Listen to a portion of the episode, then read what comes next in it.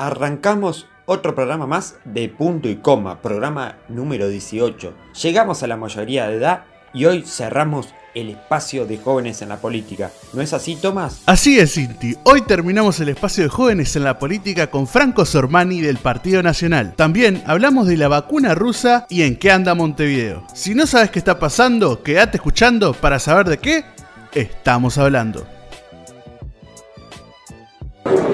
Buenas tardes para todos. Muchas gracias por acompañarnos hoy. Los convocamos porque ayer de noche a través de la prensa el presidente del Frente Amplio, Javier Miranda, informó que esa fuerza política le ha prohibido a sus candidatos debatir conmigo en el marco de la campaña electoral rumbo a la Intendencia de Montevideo. Esto sucedió luego que dos candidatos del Frente Amplio, Carolina Cose y Álvaro Villar, dijeran que estaban dispuestos a hacer un debate. Incluso hasta uno de ellos sugirió dónde podía hacerse. Miranda también informó a los medios que los candidatos del Frente Amplio no se reunirán con el presidente de la República. Recordemos que Álvaro Villar había solicitado esa reunión y el presidente le había respondido que con gusto los recibía a los tres candidatos del Frente Amplio juntos para no entrometerse en la interna partidaria.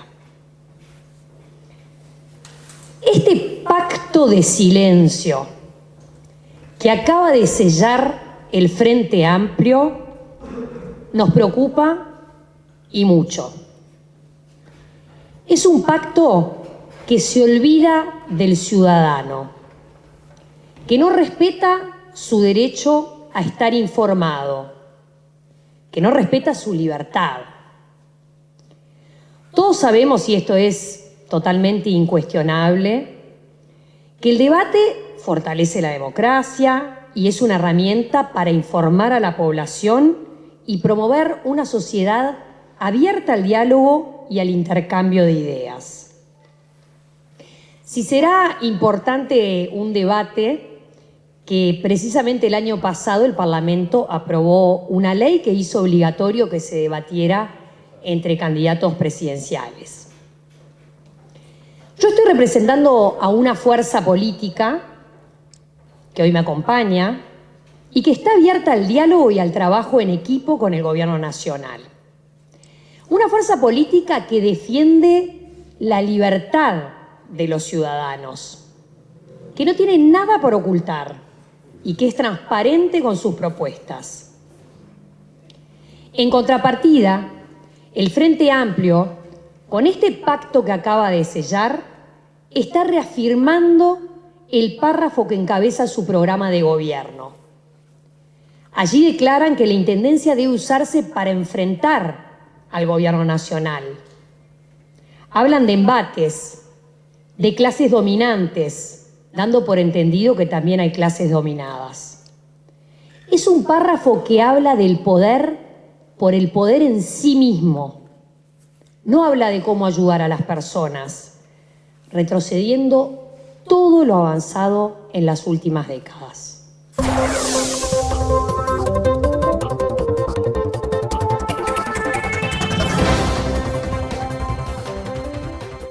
Muy, pero muy, pero muy buenas tardes, buenos días, buenos mediodías, como le quieran llamar. Arrancamos otro programa más de punto y coma, programa número 18 y bueno, llegamos a la mayoría de...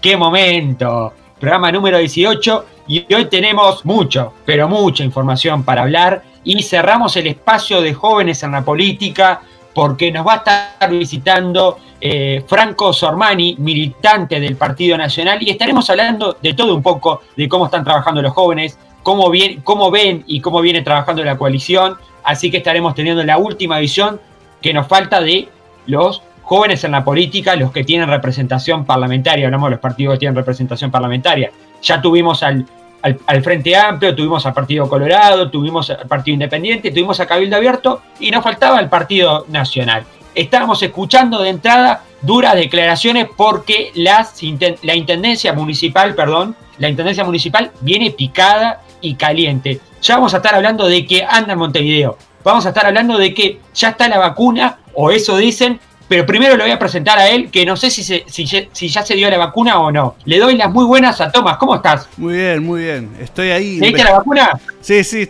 ya me la di, me di un poquito de fiebre, pero estamos perfectos. Anda, anda perfecto esa vacuna, ¿eh? No hay ningún efecto secundario. bueno, tenemos mucha, pero mucha información para hablar. Eh, como siempre, el tiempo, el tiempo es traicionero y más en radio. Así que bueno, quiero arrancar primero eh, por lo de la vacuna. Llamó la atención esta competencia que eh, por ahora la viene ganando Rusia, ¿no? Sí, volvimos a la segunda, o sea, a la Guerra Fría que tuvimos antes, en los 80, en esa hermosa época donde Rusia empezaba esa Guerra Fría después de la Segunda Guerra Mundial con el satélite, el primer satélite artificial tirado por el hombre, el Sputnik V, ¿no? O 5, no sé si es el número romano o una B corta. No, además, eh, creo que mucha gente, por lo menos los medios eh, en español, estaban diciendo Sputnik B, que era, bueno, el, famoso satélite que vos estabas comentando, que bueno, que eso fue hace más de 30 años. No es así, ¿verdad? Más de 30 años, fue en el 57.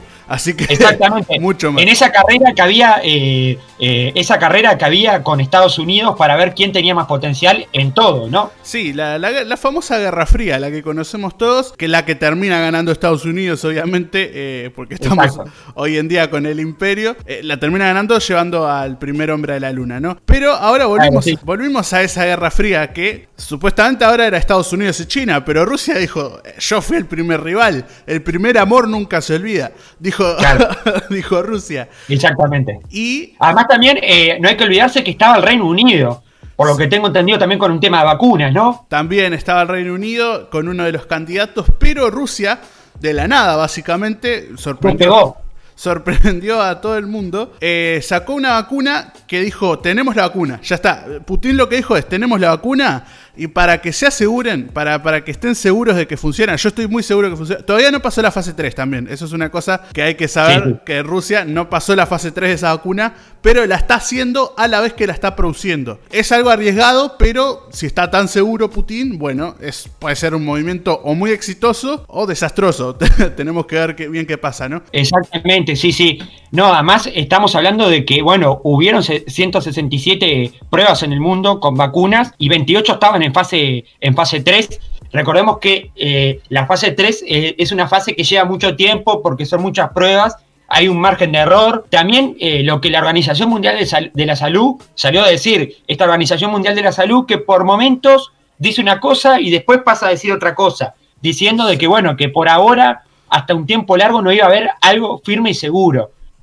hay, una, hay una teoría que se dice que esto se va a solucionar con una vacuna y que muy pronto, eh, que seguramente para el 2021 esto esté terminado, otros dicen que va a durar un poco más, no se sabe, pero ¿qué fue lo que hace creíble a esta vacuna de Rusia, Tomás? Bueno, el apoyo que tenemos nosotros, que Putin nos da su... Esta es la vacuna, es que se la dio a una de sus hijas, que nosotros deducimos que es María Putina, que es, es una endocrinóloga pediátrica rusa, que es una de las hijas de Putin, que como está metida en el ámbito de la medicina, suponemos que se la probaron en ella también. Lo que dijo Putin es que levantó 38 de fiebre en un día y al otro día ya estaba perfecta. Es lo que dijo Putin. No sé si eh, es tan, tan seguro todo esto, pero vamos a ver. No, eh, primero eh, para, voy a dar un dato curioso, capaz que alguno lo sabe y otro no. ¿Por qué es Putin apellido? Porque el apellido al hombre se le quita una letra, eso lo tengo muy claro al ruso, al hombre se le quita una letra pronunciar el apellido, varía. Y después eh, creo que está jugando con una carta muy, eh, que nadie se la esperaba, porque bueno, eh, vos podés decir que, tenés, que tenés buenos científicos, que invertiste mucha plata, pero cuando pones a tu hija en el medio o pones un familiar,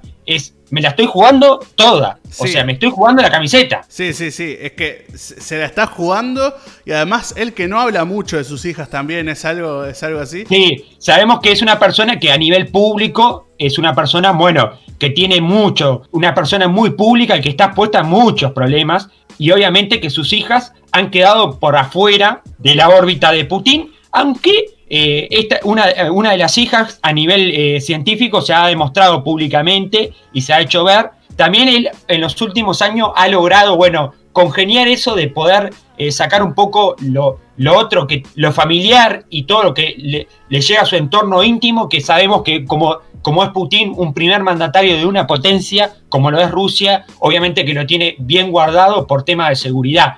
Pero también hay que decir que, bueno, que esto eh, se está viendo como también una, una guerra entre quién hace la, la vacuna lo más rápido posible y mejor, ¿no? Sí, eh, porque también recordemos que la primera vacuna que nombramos, creo que acá también, fue la de Oxford, que es Exactamente. una vacuna que está pasando la fase 3, esa sí está como teniendo más recaudos. Puede ser que sea la, la, la más, la más segura y la mejor para todo esto de, de la pandemia. La mejor, exactamente. Además, estamos hablando que tenemos a las potencias, hoy en día, lo que será el, el, el cambio de dirección. Sí. Nunca íbamos a pensar de tener las potencias hoy en día centrado en una vacuna para apagar una pandemia. Sí, sí, no, y además también, eh, ahora hablamos de Latinoamérica ahora, Argentina y México son los encargados de fabricar la vacuna para Latinoamérica, fabricarla y distribuirla para Latinoamérica.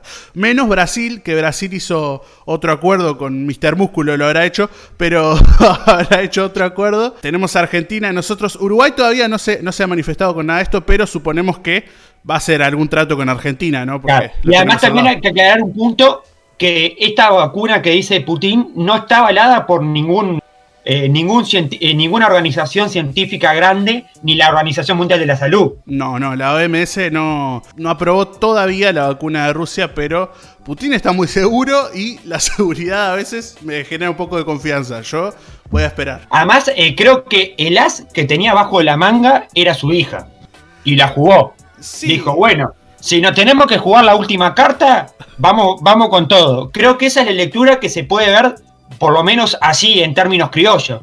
Sí, sí, no, la, la, única posibilidad, hay dos posibilidades, que mienta, que la verdad no creo, porque su familia, es Putin, digo, puede ser que mienta, pero también no, si no miente es algo que está bien, digo, la probó y supuestamente funciona, pero si miente, bueno, está, ahí estamos. No, el grado de confianza que hay de, bueno, de decir, una de sus hijas pruebe esto y además las repercusiones que generó en el mundo porque estamos hablando de que hay 167 pruebas, 28 en fase 3, y que, bueno, todos decían, sí, estamos probando vacuna, no es muy seguro, porque lleva un proceso, sabemos el proceso que lleva una vacuna, no, no, no es el mismo proceso que cualquier vacuna, sabemos también la necesidad que hay en el mundo por el tema de una vacuna urgente, y creo que Putin salió a decirlo en seco, así, en frío tenemos la vacuna. Sí, sí, sorprendió a todo el mundo. No, nadie se lo esperaba.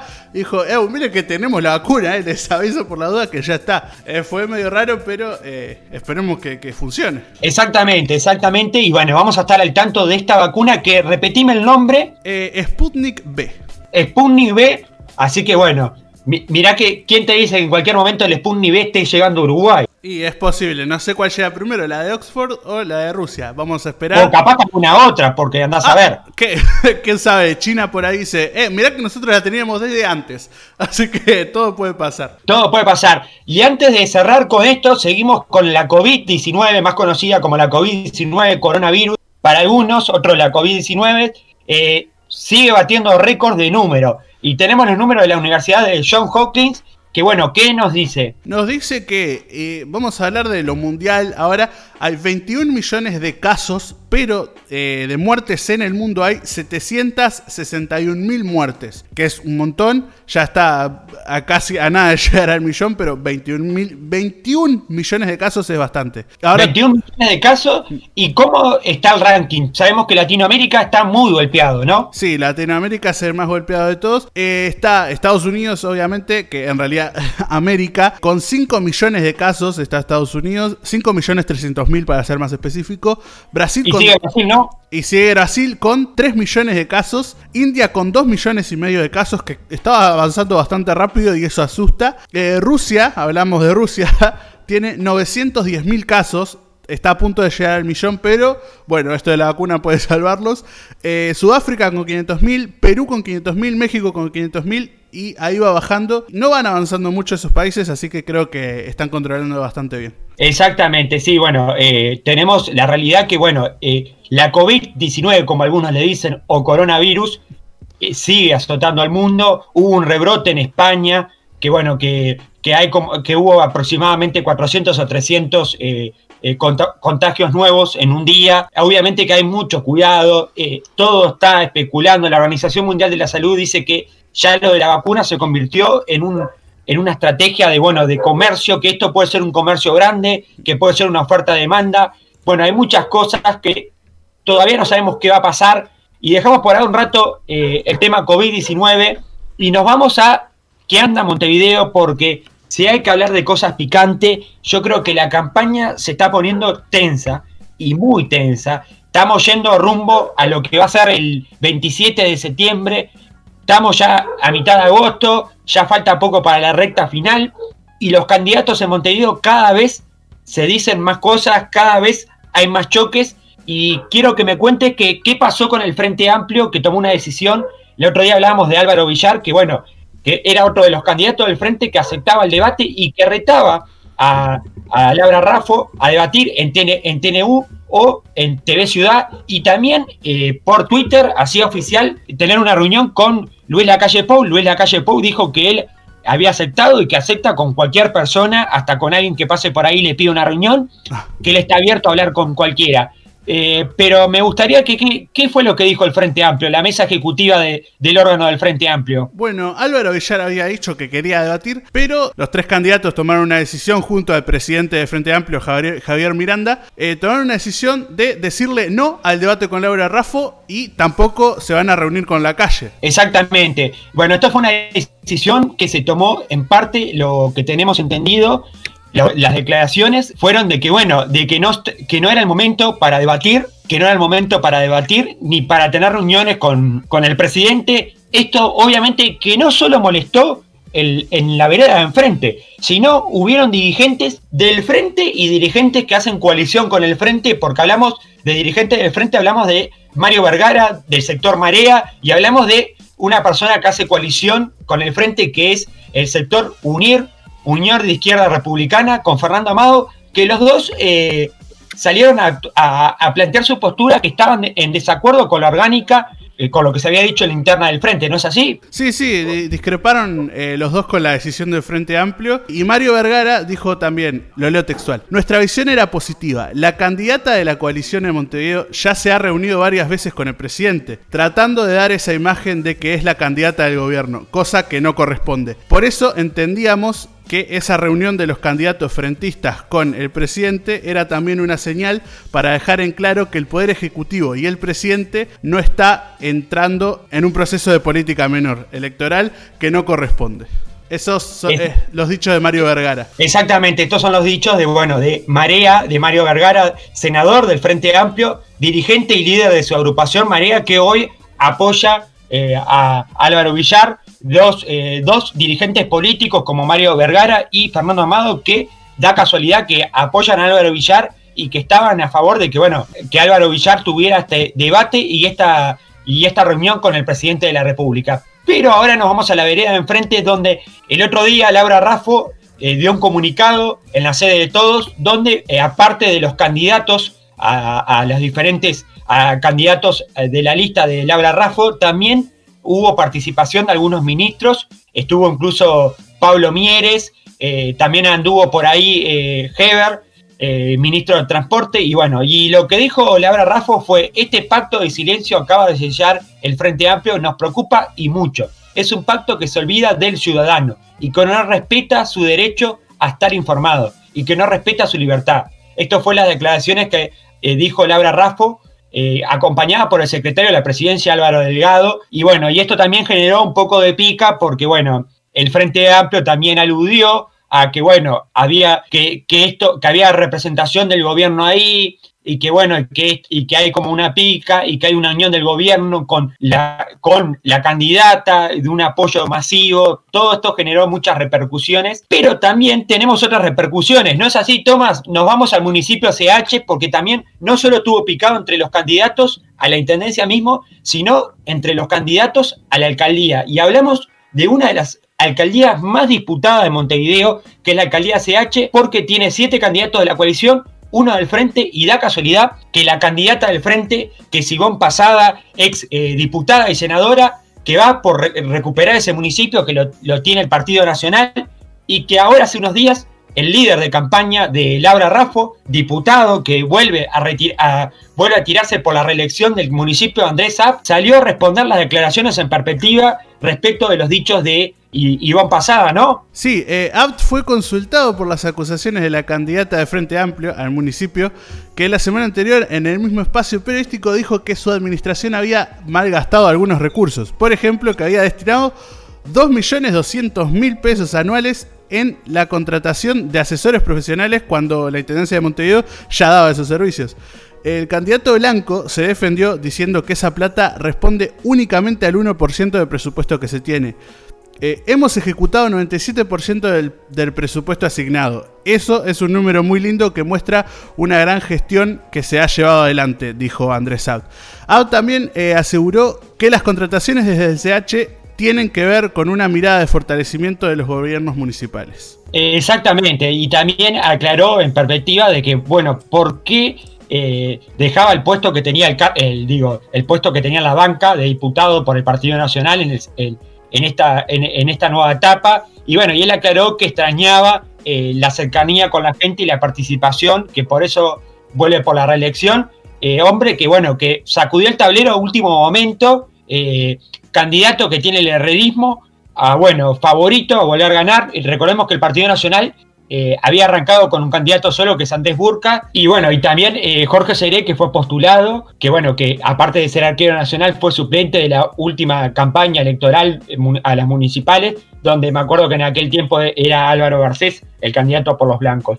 Y luego de todo esto, Andrés App volvió a, postularse, líder de campaña también de la, de la candidata Laura Raffo, Así que tiró estas declaraciones según lo que había dicho Ivonne pasada. Y bueno, está todo muy candente, muy picante, pero ahora tenemos que dejar un poco en qué anda Montevideo, que cada vez se viene más fuerte y cada vez se llega más a la recta final de estas elecciones en tiempo de COVID.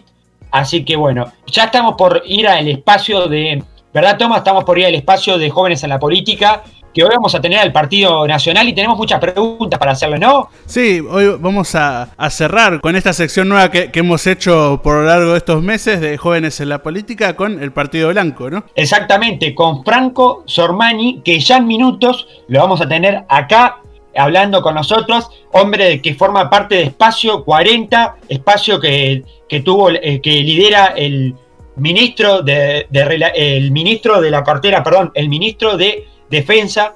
Hablamos de Javier García y bueno, vamos a estar hablando con Franco Sormani. Pero antes de eso, eh, vamos a recorrer las redes donde nos pueden encontrar, ¿verdad? Vamos con eso y enseguida volvemos que se viene Jóvenes en la Política y cerramos con Franco Sormani de Espacio 40 del Partido Nacional.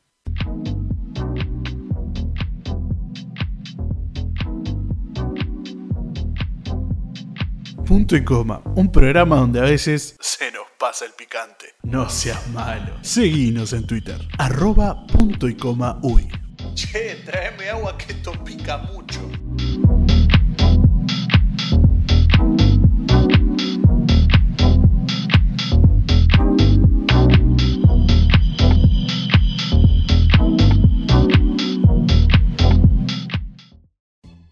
Bueno, seguimos acá en punto y coma y en el espacio de jóvenes en la política estamos cerrando este espacio que tuvimos el placer de tener a un joven por lo menos de cada partido político que tiene representación en la Cámara de Diputados y la Cámara de Senadores y hoy le damos las muy buenas a Franco Sormani, eh, representante por el Partido Nacional y por el Espacio 40, ¿verdad Franco? Así es, primero que nada, buenas tardes para todos, es un gusto recibir el contacto de usted y bueno, obviamente contento de, la participación que nos dan a los jóvenes en, la política y también el interés que, bueno, que están demostrando en saber cómo vienen trabajando.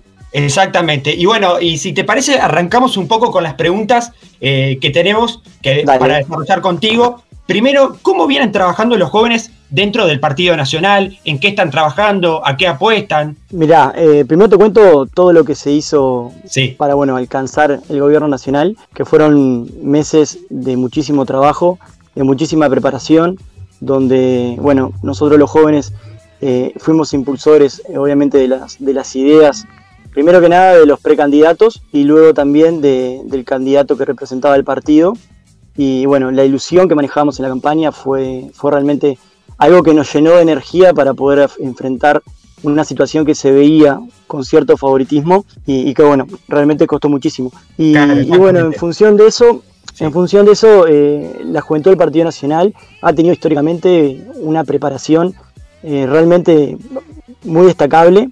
el lugar que los jóvenes eh, tienen para poder acercar preguntas, proyectos, intereses, situaciones de la vida cotidiana que, nos incluyen como juventud a, a, bueno, los dirigentes que integran el partido es un partido abierto, de puertas abiertas, eh, que escucha a los jóvenes, que le da protagonismo y que los impulsa.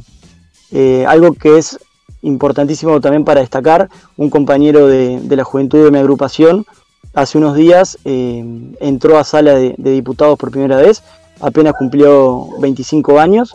Y bueno, creo que son cosas que, que destacan el trabajo en conjunto, en colectivo, que se hacen desde las agrupaciones y obviamente detrás de las filas de un partido político que bueno, eh, dan incentivo para que los jóvenes eh, tengamos cada vez más oportunidades en, la política para trabajar y para construir un, mejor Uruguay para todos. Exactamente, además dos cosas interesantes. Una que entra justo en la edad que se pide para, bueno, para entrar al cargo, 25 años, re jovencito, y si nos podrías nombrar quién es para tener, para que la gente sepa. Sí, perfecto, Francisco Capandegui. Perfecto. Bueno, entonces nos estás diciendo que hay una gran participación, no solo desde la orgánica del partido, sino también participación a nivel parlamentario, que eso es muy importante, ¿verdad? Es, es importantísimo. La, gestión parlamentaria es sin duda un lugar de, construcción y es un lugar también donde, donde los jóvenes podemos comenzar a, aparecer, a tener oportunidades. Por ejemplo, ahora en, en, el trabajo parlamentario que llevó el proyecto de ley de urgente consideración,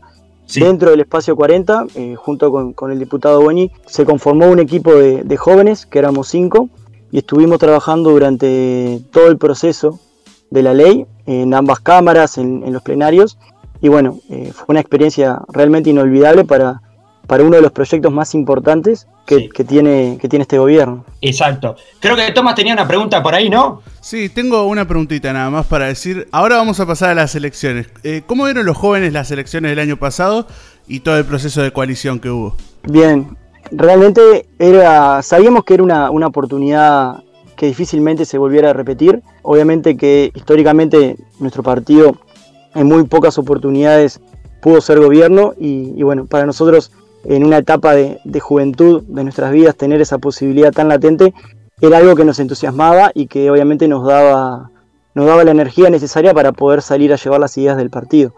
Primero eh, fue una campaña donde hubo mm, mucho desgaste, pero un desgaste positivo, porque el Partido Nacional presentó muy buenos precandidatos, donde las distintas juventudes trabajaron de una forma impresionante, eh, conociendo los, los, programas de gobierno, las ideas del, del candidato y bueno, después cuando, cuando el partido definió quién iba a ser el, candidato en representación del partido, también eh, hubo una, una construcción de, las ideas a través del programa de gobierno, que, bueno, los jóvenes estábamos completamente representados y con, muchísima ilusión del equipo para la gestión y bueno, de cómo se venía desarrollando toda la elección, que también eh, se nos hizo más fácil poder hacer la militancia. O sea, teníamos muchos motivos positivos para poder salir a conquistar los votos que necesitábamos. Y bueno, realmente es una juventud que se prepara muchísimo.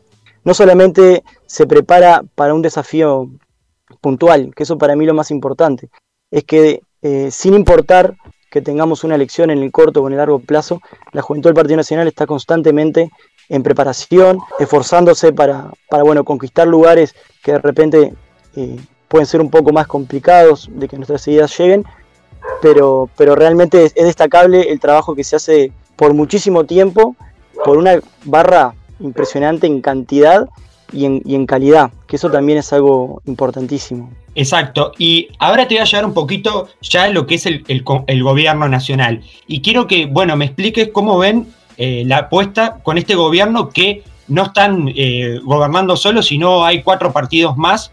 Y bueno, sacando un poco lo de la pandemia, que sabemos que fue algo inesperable para todo el mundo, eh, ¿cómo ver la apuesta? Porque, bueno, hay cuatro partidos más que tiene, cada uno tiene su librito y que muchas veces eh, son, eh, tienen puntos desencontrados entre sí. digo, podemos poner Cabildo Abierto, podemos poner el caso de, de Talvi, Ciudadanos, que hay como puntos a veces que no. ¿Cómo ven esa apuesta? Bien, mira, yo creo que, la gestación de esta coalición fue una, estupenda señal que, dio la política uruguaya y principalmente de nuestro sistema democrático.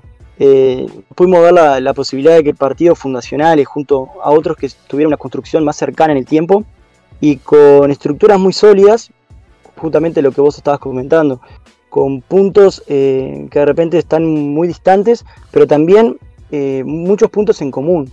Y creo que la posibilidad del consenso, la posibilidad del diálogo, de la apertura, de, la no exclusión de aquellos que tenían más o menos representación en votos, también fue una buena señal. O sea, la coalición para mí, obviamente siempre tienen que haber puntos en común y siempre van a haber puntos en, distancia, porque sería solamente un único partido.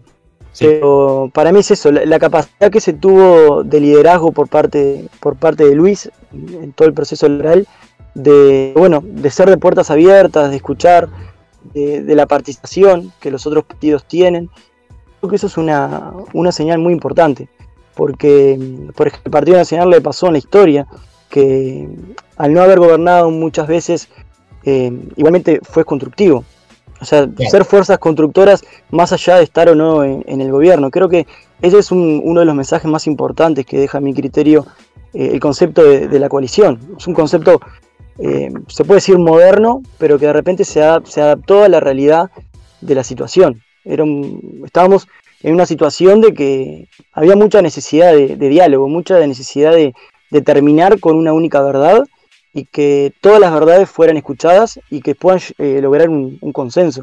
Me parece que a mí, por lo menos como, como joven, es, lo que me reconforta y, es la señal que, me transmite. Y además también, eh, cuando vos dijiste, bueno, que el Partido Nacional ya había hecho coalición, eh, creo que esta fue una, una apuesta en grande porque siempre, se, digo, se estaba ligado con el Partido Colorado y no con muchos partidos nuevos, porque estamos hablando de un partido de un año que es Cabildo Abierto, Estamos hablando después de, como el Partido Independiente o el Partido, bueno, el Partido de la Gente, que eran partidos muy nuevos y que cuando uno hablaba de coalición o de, unión de programa o de compartir ideas para llevar a cabo en, el Ejecutivo, no se ponía en la cabeza que el Partido Independiente podría estar en la mesa compartiendo o el Partido de la Gente. Exacto, exacto. Y creo que eso también, eh, para repetirte un poco eh, sobre algo que, que comenté antes, eh, la importancia y la fortaleza que tiene nuestro sistema democrático. Es decir, más allá de que eh, sea una coalición que integre partidos más allá de los fundacionales, la solvencia de las estructuras internas de los partidos que hacen eh, posible que puedan generarse estas coaliciones. ¿Por qué? Porque no es solamente una coalición para ganar una elección y después cada uno se va para su casa, sino que es una coalición de gobierno, una coalición con espíritu de cooperación. Para mí eso es, una señal que, realmente eh, marcar un antes y un, después eh, en la política uruguaya, yo no, tengo duda. Realmente eh, durante el proceso de la elección, ver militantes con cada uno con, sus banderas, que cada bandera representa distintas ideas detrás de, un concepto en común, que es una coalición donde cada uno puede aportar, entendiendo que otro uruguayo puede pensar diferente, que no tiene que pensar distinto. Entonces, eh, al fin y al cabo, eh, nosotros lo que queremos es que se consolide eh, la idea de que si al Uruguay le va bien, a, todos nos va bien. Sí, sí, exacto. Y ahora hablando un poquito de eso, te quería preguntar por una pregunta que desde la oposición, bueno, se, hace, se ha remarcado y se ha señalado de que esto, que la coalición es una unión de, de grupos para sacar al Frente Amplio del poder.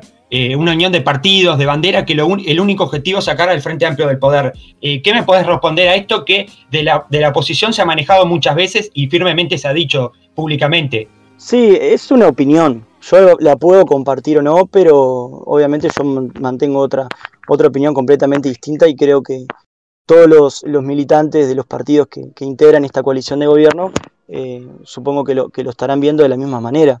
Mira, una de las claras demostraciones eh, ha sido eh, el trabajo que se realizó en la gestión parlamentaria con, la ley de urgente consideración. Sí. ahí hubo, hubo un aporte, hubo una colaboración, hubo un entendimiento, hubo un acercamiento hubo respeto por las ideas de, los otros partidos y obviamente que se, generaron, se pueden generar diferencias por, la concepción sobre un tema entre uno y otro, pero la fortaleza fue, fue el espíritu, la fortaleza fue de que todos, todos quieren aportar en el gobierno, no es eh, una unión para desplazar, es una unión para construir, es una unión para trabajar. Claro, claro, sí, sí. No, no, no, puedo compartir esa opinión, eh, la respeto, eh, no sé si la puedo entender, pero al ser una opinión no quiero tampoco ser juez de lo que otra persona piensa. Yo te puedo transmitir de que para mí eso no, no es así. Claro, desde tu punto de vista personal, no es así lo, que, bueno, lo que se transmite a veces de la posición de una opinión diciendo, bueno, esto se armó para sacar a tal partido y no tener, y no, y no construir un, país en común. Por eso te preguntaba. Exactamente. Eh, el que piensa eso, no sé si estaría en lo cierto, porque la política hoy en día es, trabajo en equipo, es consenso, es diálogo, es capaz, eh, la capacidad de, cruzar con otra, cruzarse con otra persona, con otra idea y, bueno, mantener ese respeto y también eh, genera, a ver cómo decirlo, un avance, un avance en entender que mi idea no, por el hecho de ser mía, no está por encima o es superior a, las de otras personas. Eh, se encontraron, viste, la misma voluntad política en, otros uruguayos que, bueno, eh, que necesitaban que esa verdad fuera escuchada y que estaban preparadas para lo que Uruguay estaba pidiendo. Exacto. Y ahora te va a llevar a una pregunta que, bueno, que, quiero saber una visión tuya porque vos estás en la interna. Bueno, ¿qué opinás de lo, de lo que pasó con, con Carlos Moreira, candidato, bueno, que toda la polémica que se armó en Colonia, eh, después las repercusiones y las polémicas, porque bueno, Moreira se está tirando, eh, tiene un apoyo fuertemente dentro de, Colonia, puede ser reelecto, eh, está, está dentro, está dentro del partido, no está dentro del partido. ¿Qué opinas de eso? ¿Qué, nos puedes decir? Porque ya te digo, de afuera se ve todos esos puntos, esa confusión de que a veces se dice que está, que no está dentro, que que está bien que esté, que, que, él está en las reglas, que él puede estar dentro de tirarse intendente. ¿Cómo, cómo es todo eso? Bien, eh, mira, personalmente eh, he conocido eh, actividades de, gestión, de gestión de, la intendencia bajo, bajo la órbita de Moreira. Y te puedo decir que, la Intendencia de Colonia en muchas de sus áreas trabaja, trabaja de una manera muy buena, muy buena. Por algo, por algo tiene el apoyo que, Carlos mantiene hasta el día de hoy. Eh, es una, persona que por lo que yo he visto eh, trabaja muy cercano con, las diferentes áreas de la Intendencia, o sea, es, muy presente. Y con respecto a la situación en particular, eh, yo lo que te puedo transmitir es que la denunciante y Carlos, ellos mantenían una relación afectiva que quizás no era pública, durante un periodo de tiempo donde mismo la mujer asumió en, el proceso de investigación haber generado esas grabaciones de las conversaciones. Yo, con respecto a esto, lo que te puedo decir es que yo lo puedo entender como una preconstrucción de, la prueba. O sea, construir pruebas para tener elementos para presentarme a hacer una, un reclamo. Eh, eh, lo que se sabe es que en función de, de, la investigación judicial, no lo estoy diciendo yo, eh, la, pasantía como tal no se, no se otorgó. Y juzgar audios entre personas que mantienen una relación amorosa, yo creo que no, no sería pertinente desde mi punto de vista. Hoy sabemos que, la causa está, está, archivada, la Fiscalía concluyó que no, que no actuó con abuso de funciones ni tampoco generó un perjuicio para la Administración. Sobre los dictámenes de la justicia, eh, realmente a mí no me corresponde hacer un juicio. Sí. Eh, realmente respeto mucho las decisiones de la justicia. Y bueno, eh, si se encuentran en algún, en algún momento eh, otras cuestiones, supongo que serán suficientes para abrir o no la causa, digo, pero no me corresponde a mí eh, generar un, concepto o una respuesta sobre, sobre qué fue lo que pasó. Para redondear este tema, o sea, primero, decís que están bien las medidas que se tomó al principio cuando se lo apartó del cargo y de la lista, eh, en ese momento él era uno de los primeros en la lista de Jorge Larrañaga. No sé eh, qué opinás respecto a eso. Estuvo bien que se hiciera eso. Y ahora me estás diciendo que, bueno, eh, que, está, que está en todo su derecho que él se vuelva a, tirar de intendente, ¿no? No, yo no, yo no te dije, yo no te dije eso. Yo lo que te transmití es respecto a, la situación judicial y a cómo el tema fue planteado en la justicia. yo creo que eh, él en gestión eh, administrativa respecto a, la Intendencia, los resultados han sido muy buenos y, mantiene un, apoyo interesante, que, bueno, eh, la gente estará conforme, estará desconforme. yo creo que los asuntos de repente privados que no afecten a, la administración y a, la sociedad o al ambiente no deberían ser juzgados como, como tales. La decisión será, creo que, que de él y obviamente luego del electorado. Exacto, exactamente. Bueno, ahora sí, creo que Tomás tenías una pregunta por ahí, ¿no? Bueno, ahora quería saber, yo te saco de, ese tema y quería saber cómo ven el liderazgo de Luis Lacalle Pou desde la juventud del partido. Bien, te puedo decir que es un, liderazgo transparente y, totalmente auténtico. Eh, Luis es una, persona que se preparó para ser presidente y creo que con, las acciones de gobierno lo, está demostrando. Es lo que, lo, que todo, lo que todos pensábamos y realmente estás eh, realizando lo que nosotros confiábamos y depositamos la confianza en él. Eh, realmente él eh, logró en, la juventud un, movimiento, un, entusiasmo, que bueno, que también de repente por la cercanía con la edad, con, lo cercano que es él en el, en el mano a mano, también te da la posibilidad de, bueno, entender y conocer un poco más al líder político, no tanto como político, sino también como persona. Eh, yo creo que eso es, muy importante, eh, el estar pendiente y de acordarse de las situaciones con, la gente, de conocer a los jóvenes, de conocer, de conocer su estructura, conocer los rincones del país. Creo que esos son, son características, rasgos que, bueno, son de la persona y, de repente no tanto del político. Y me parece que son, son características a, destacar de una persona que, realmente se preparó, eh, tenía la convicción de ser presidente y, bueno, realmente está haciendo todo para que eh, los uruguayos eh, estemos pasando por, por esta situación que hoy es compleja, pero estamos realizando de la mejor manera. Eh, también es un, es un líder que, nos ha demostrado la, importancia de trabajar en equipo. Es un líder que siempre ha mostrado quiénes forman parte de su equipo, en quién piensa para determinados lugares. Es un líder que, que ha buscado personas importantes, personas inteligentes, más allá de sus ideas. Lo fue a buscar más allá de su pensamiento político sobre determinado tema, sabiendo de la capacidad que tienen para un trabajo en equipo. Entonces, eh, también eso es una, es una lección que nos da a los jóvenes de, lo que es la política hoy. Y también algo que hay que recalcar, eh, es un presidente muy joven. Yo creo que, bueno, a mi corta edad no vi a alguien tan joven asumir el poder es una persona de menos de 50 años. Sí, sí, sí. Y eso también le da, le da otro giro a la política, y más en Uruguay, que, bueno, que siempre estaba esa construcción de que los que llegaban a ser presidente eran personas que ya estaban en, una edad determinada, de unos 70 para arriba, y hoy tenemos un presidente muy joven y que también hace una apuesta en el tema de, bueno, de innovar en ciertos puntos, como el tema de las redes, que también es un punto que, bueno, que por primera vez hay un presidente que usa Twitter. Entonces también eso que le da otro, otras cosas, ¿no? Exactamente, exactamente. Tener, saber qué es, eh, es terrenal, saber qué es cercano.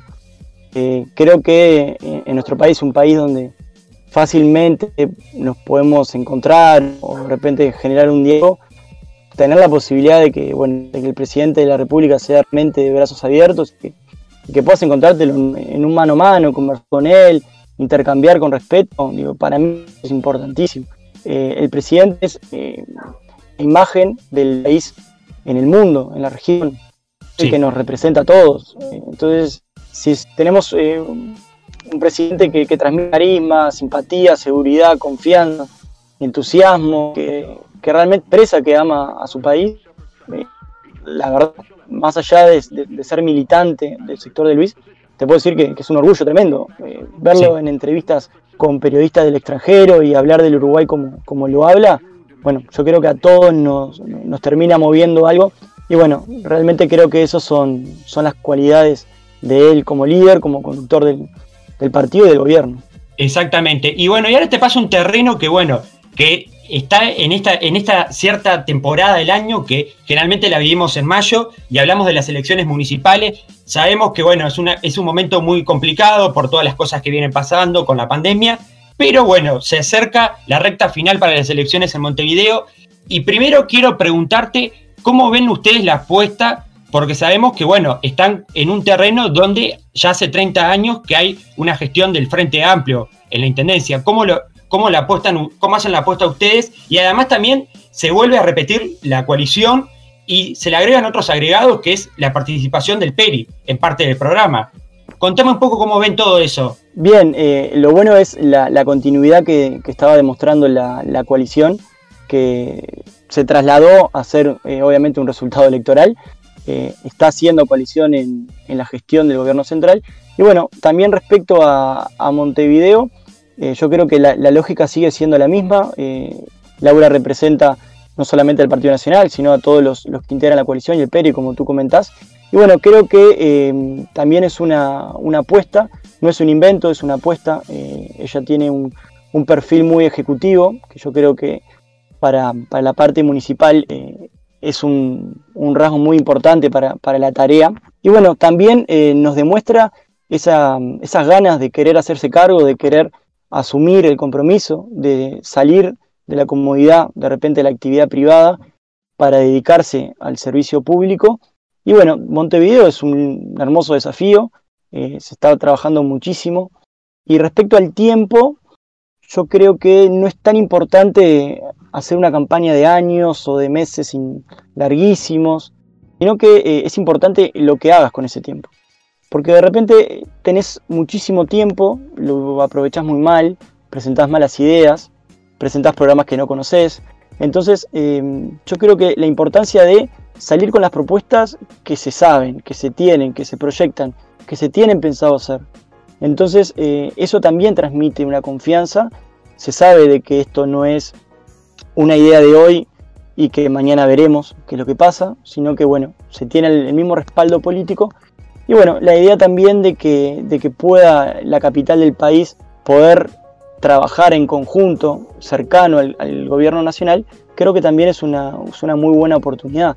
Hoy, lamentablemente, las otras opciones de los candidatos del Frente Amplio, sabemos que de gobierno eh, la idea es enfrentar a las disposiciones o las medidas o, la administración del gobierno central. Entonces, tener la capital del país enfrentado con eh, el gobierno central me, me parecería a mí algo ridículo, totalmente absurdo, más hoy en día de la necesidad del trabajo en equipo, del trabajo entre las intendencias, intendencias con el gobierno central, que sea recíproco, que se tenga la misma idea, que se tenga el mismo empuje, las mismas ganas de querer resolver los problemas, a mí me parece que eso sería fundamental. Exacto. Y ahí vamos a entrar en un terreno que estábamos hablando fuera de micrófono que me pareció interesante y más eh, sectorial. Bueno, me dijiste que el espacio 40 está apostando mucho a los municipios y quiero hablar de uno en especial porque sé que es un municipio muy importante donde, bueno, la alcaldía perteneció hasta, bueno, está perteneciendo todavía, pues no terminó el proceso al, al Partido Nacional y ustedes presentan un, un candidato que es Andrés Burca, ¿no? Exactamente, exactamente. Eh, en este mismo momento, mientras estamos conversando, tenemos un, despliegue por, por, el municipio impresionante que contó también con la presencia del, diputado Boni. Y bueno, eh, hace unos días también eh, Cabildo Abierto mostró su apoyo también a, la candidatura de, Andrés, que es realmente muy importante porque Andrés, como, como tú sabes, se presentó hace más tiempo que los otros candidatos del, partido.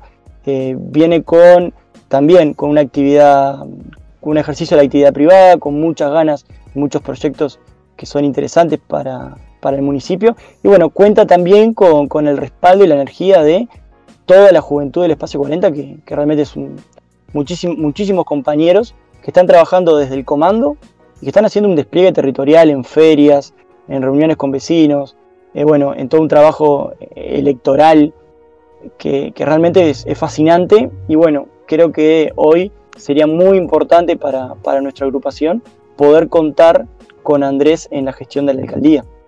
Exacto, y además también me nombrabas otras alcaldías importantes como de candidatos, como creo que es en la B y en la E también, que tienen, tienen también candidatos a, bueno, a la alcaldía y cómo están llevando esa apuesta, porque hay, están, estamos hablando de municipios muy importantes por la cantidad de barrios y zonas importantes que abarca Montevideo, ¿no? Sí, y son también municipios donde, donde nuestra agrupación tiene una presencia muy importante y también mantiene a, muy buenos compañeros dirigentes. En el municipio E tenemos a Mercedes Ruiz, a Meme Ruiz, que está, está presentando su candidatura a alcalde, que realmente también Meme es una persona que, es conocida por todo el municipio, por, su trabajo de años, incansable, es realmente una mujer muy emprendedora, muy entusiasta, muy afectiva, muy cercana a la gente. El municipio E tiene, tiene particularidades, tiene eh, muchas realidades distintas, eh, realmente tiene muchas realidades distintas, de un lado de Avenida Italia hacia abajo y de un lado de Avenida Italia hacia, hacia el norte. Y bueno, yo creo que, ella genera, genera ese, ese espíritu de, querer trabajar en conjunto. También el comando de Mercedes está integrada por, por todos jóvenes. Y bueno, creo que son señales de, participación, de espacios ganados por, los jóvenes en base a, trabajo y bueno, a, sentirse también reflejados y representados por una agrupación, por una juventud y también por, por los dirigentes, por quienes se candidatean, de generar ese, ese vínculo, ese entusiasmo con los jóvenes que, bueno, son los principales motivos para, para salir a, batallar las alcaldías. Bueno, me estás diciendo que el espacio 40, por lo que vemos, no solo está para la candidatura de Laura Raffo, sino también apostando a las diferentes eh, alcaldías y, como me decías, con mucha representación joven. Eh, también eh, para cerrar, hablando del espacio 40, ¿cómo es, eh, bueno, tener uno de sus líderes, Javier García, hoy en día es ministro? ¿Cómo, es, cómo ven eso? ¿Tienen alguna participación? ¿Están en contacto con él? Bien, antes de cerrar el tema, algo que, también es importantísimo, es que también un compañero de la, de la juventud, que se llama Fabián Bravetti, él está posicionándose para edil entonces eh, también la juventud está haciendo un, trabajo impresionante para bueno, poder lograr de que Fabián nos represente en, la Junta Departamental de Montevideo, que bueno, realmente también sería algo importantísimo. tener, tener la voz de un compañero de, la juventud que represente los problemas de los vecinos es, espectacular. Así que bueno, ojalá que, bueno, que los compañeros entre todos podamos seguir trabajando con, la misma fuerza para poder lograr los principales objetivos. Y antes de cerrar ese, esa, eh, parte, también me gustaría que, bueno, la gente que nos está escuchando, eh, seguramente eh, se puede, por el tema de las alcaldías, que yo sé que a veces es un problema, se pueden comunicar a, los diferentes sitios donde están ustedes, en, Twitter, cómo se puede comunicar para saber dónde, si, dónde están los representantes de ustedes para la alcaldía y eso, que estaría bueno que lo aclares porque a veces es medio como matete a la gente. Bien, eh, lo pueden buscar, por ejemplo, en las redes sociales del Espacio 40, eh, que es Espacio 40, o también eh, en las redes de Jóvenes 40, que ahí se comparte constantemente el trabajo que hacen los compañeros en todo Montevideo. Y bueno, ahí van a poder conocer también las principales ideas, cuáles son lo, que se tiene proyectado hacer en la semana, cuándo, dónde y cómo. Y bueno, también ir conociendo los perfiles y, sabiendo las, las actividades y la presencia de los compañeros en los distintos puntos de Montevideo. Exacto. Y ahora sí, para terminar eh, la parte de, lo que me estabas contando del espacio 40, ¿cómo ven lo de, lo de bueno, lo de Javier García de, en el ministerio? Una persona que es, muy allegada al espacio, tienen participación, están en diálogo, ¿cómo? Sí, la, relación con Javier eh, es muy fluida, muy fluida. Javier es muy cercano a, a los jóvenes, bueno, como todos los dirigentes de, la agrupación. En eso eh, va, la distinción para todos. Pero bueno, Javier como, como máximo también referente, eh, lo que se demuestra en, su hacer eh, es lo que él nos ha demostrado a nosotros, de cómo trabajar en política. Él es muy fuerte con las ideas, es muy respetuoso con las personas y, bueno, también él hizo una preparación durante años en comisión de, de defensa, muy interesado siempre en las cuestiones de defensa nacional eh, muy cercano a em, todas las unidades que integran el Ministerio de Defensa.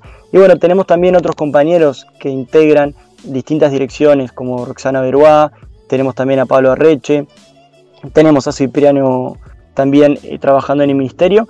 Y, bueno, lo que posibilita también saber de primera mano cómo viene trabajando el Ministerio en diferentes áreas y cómo la presencia del ministro eh, es en todas por igual y también de una manera muy efectiva. O sea, aquello que se prometió en campaña, aquello que fue las ideas principales del programa de gobierno, el control de las fronteras, la importancia de la situación de los, de, bueno, de los integrantes de, las Fuerzas Armadas eh, es realmente algo muy, muy destacable, porque bueno, eh, sabiendo las características de Javier, sabemos de que eh, están en buenas manos y que bueno, nosotros los jóvenes nos sentimos muy representados y también con mucho orgullo de tener un, ministro de Estado que nació y que llegó también a, estar por el trabajo que, se hizo entre todos. Exacto, además estamos hablando de un ministerio que es importante y más en esta gestión de, bueno, de, emergencia sanitaria donde se ha trabajado en, los diferentes puntos de, frontera eh, con la vigilancia y el cuidado necesario para que, bueno, no se propaguen los focos y también el, tema de, bueno, de tener más control en algunos hechos que antes capaz que por la frontera pasaban, como el tema de, la droga o a veces los, los abigeatos que había y se logró un poco eh, bajar eso que también es fundamental. Y bueno, me imagino que ustedes deben, deben estar contentos de, bueno, de, uno de sus principales líderes políticos poder tener una participación y que nada más que en un ministerio, que es algo muy importante para trabajar. Sin dudas, sin dudas, sin dudas. Y no solamente eh, la gestión del Ministerio de Defensa es, es muy importante y notorio en, bueno, en, los aspectos que tengan que ver con eh, hoy la forma y el método de enfrentar la pandemia, sino de lo, que, de lo que es el Ministerio de Defensa como parte del Poder Ejecutivo y de, bueno, de la importancia y el apoyo que siempre tiene el presidente de, la República con, con, este ministro de Estado. Claro, exactamente, sí, sí.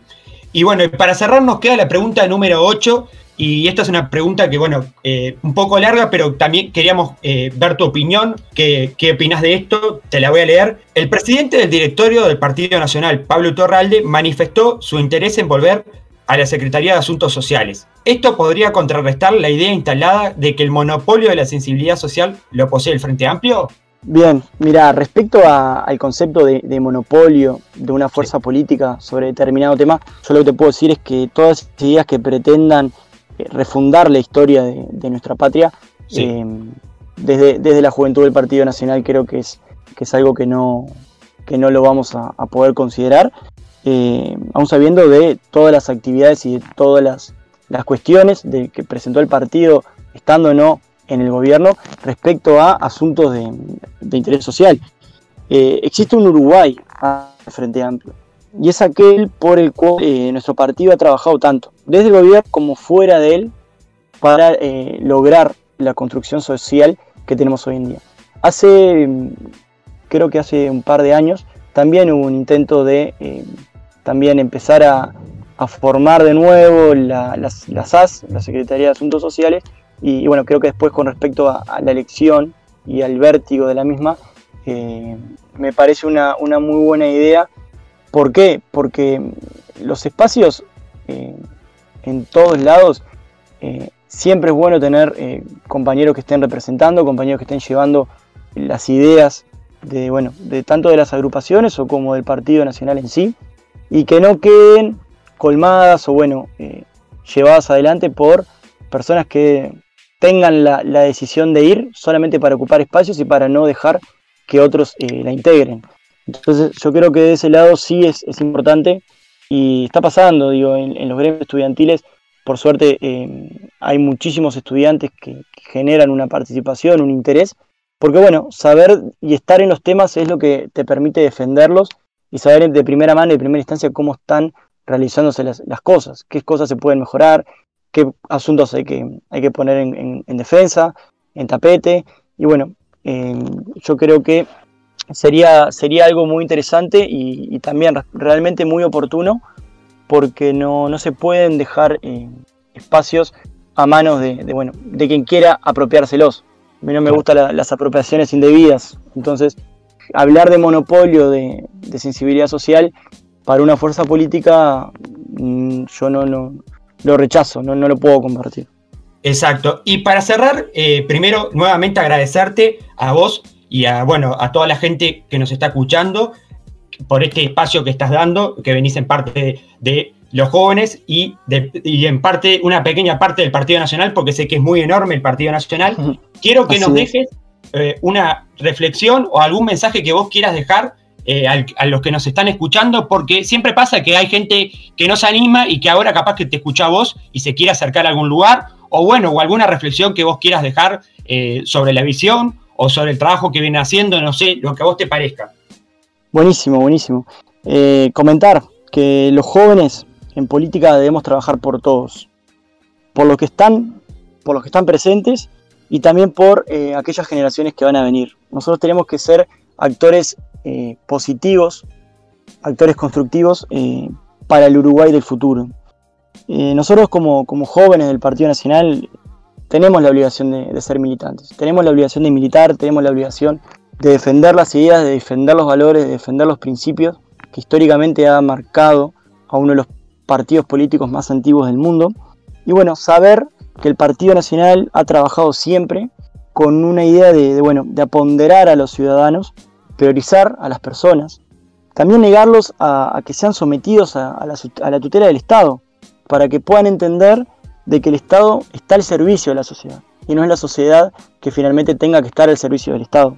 Yo creo que eh, el, Partido Nacional es un partido de puertas abiertas, es un partido que transmite el sentimiento del nacionalismo bien entendido, del, amor por, por, el país, de querer lo mejor de apostar a, escuchar a aquellas, aquellas minorías, a la descentralización, al principio, por al principio de, la libertad como defensa máxima. Y bueno, invitarlos, eh, el que quiera, el que tenga pensado acercarse al Partido Nacional, va a encontrar, no tenga duda, una juventud donde se sienta representado, donde poder transmitir inquietudes, donde poder construir, donde poder crecer como persona. y bueno, que se anime que se anime, siempre hay espacios, siempre hay oportunidades, siempre van a haber actividades y siempre va a haber un compañero del Partido Nacional y también de distintos partidos políticos que, van a estar, que van a estar para escucharlo, para trabajar en conjunto. Y bueno, lo fundamental es el sentimiento de querer trabajar por, por un Uruguay mejor para todos. Perfecto, muchas gracias Franco. No, por favor, muchas gracias a ustedes y bueno, más, más que a las órdenes.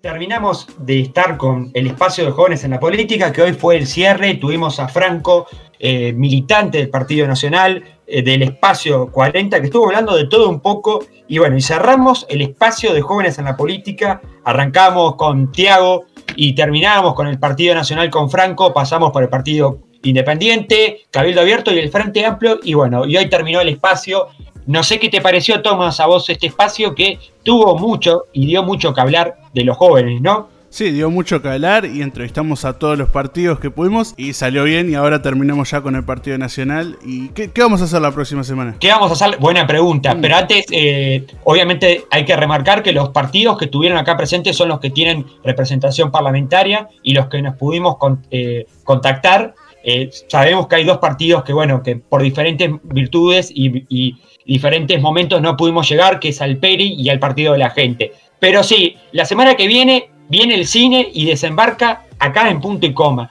Y de la mano de una persona que estuvo, al, estuvo perdón, al mando de una película en nuestra ciudad, en nuestro querido departamento Paysandú, donde hicieron unas tomas preciosas que cuando uno las ve dice, ¿y esto es acá? Tremendo, ¿verdad, Tomás? Sí, se grabó en Paysandú, se editó en Paysandú, se hizo todo en Paysandú, hermosa la película, eh, todavía no salió. Vamos a, ver, vamos a hablar de eso también, qué va a pasar con esto de la pandemia. Si es difícil hacer una película eh, de bajo presupuesto en Paysandú y, y todo eso vamos a estar hablando con el director de Angelina, la película, la semana que viene. Exactamente, además eh, también nos va a contar todo, como vos decías, todos los movimientos que él tuvo que hacer para llegar a grabar esta película. Creo que tuvo un apoyo del Centro Cultural de la Intendencia de Paysandú y muchos otros amigos que se sumaron a darle una mano. Y bueno, y este sueño se fue armando con pequeñas piezas y se empezó a hacer realidad. Él nos va a estar contando todo eso seguramente la semana que viene. Como también muy pronto vamos a tener eh, espacios, columnas eh, vamos a tener, ya está confirmado, el espacio de innovación y de tecnología con nuestro amigo Jaime desde Perú, desde Lima, nos va a estar contando un poco muy pronto las novedades de la tecnología y todo lo que tiene que ver con innovación. Y también un espacio que creo que a Tomás le va a gustar mucho, que es el espacio de la comida, pero esta vez va a ser un espacio más sano que no sé cómo lo, lo va a tomar, pero... Entonces no me gusta tanto. Bueno, sí, no sé, digo. Si pusiste comida y después sano, ahí ya me dejó de gustar. Comida solo puede ser, pero... Claro, claro, exactamente. No sé, no, no sé qué podemos decir de Mauro, porque sé que es una persona que, bueno, tiene sus ciertos cuidados.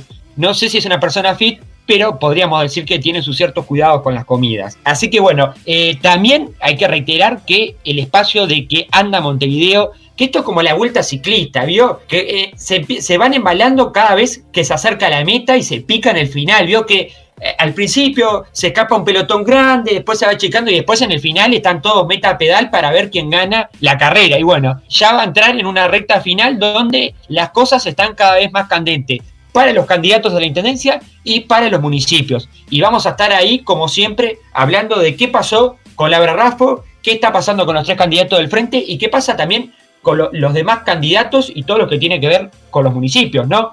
Así que bueno, nos vamos despidiendo, te dejo para que vos eh, cierre el programa, Tomás. Bueno, cierro el programa, como siempre digo, síganos en Twitter, que ya alrededor del programa lo han escuchado, de ahí de un hermoso locutor. que, siempre dice lo mismo. Pero eh, síganos en Twitter, eso, síganos acá en Spotify también pueden seguirnos, síganos en Anchor, síganos en donde quieran. Pero bueno, eh, ahora sí cierro el programa, nos vemos la semana que viene cuando hagamos más. Punto y coma.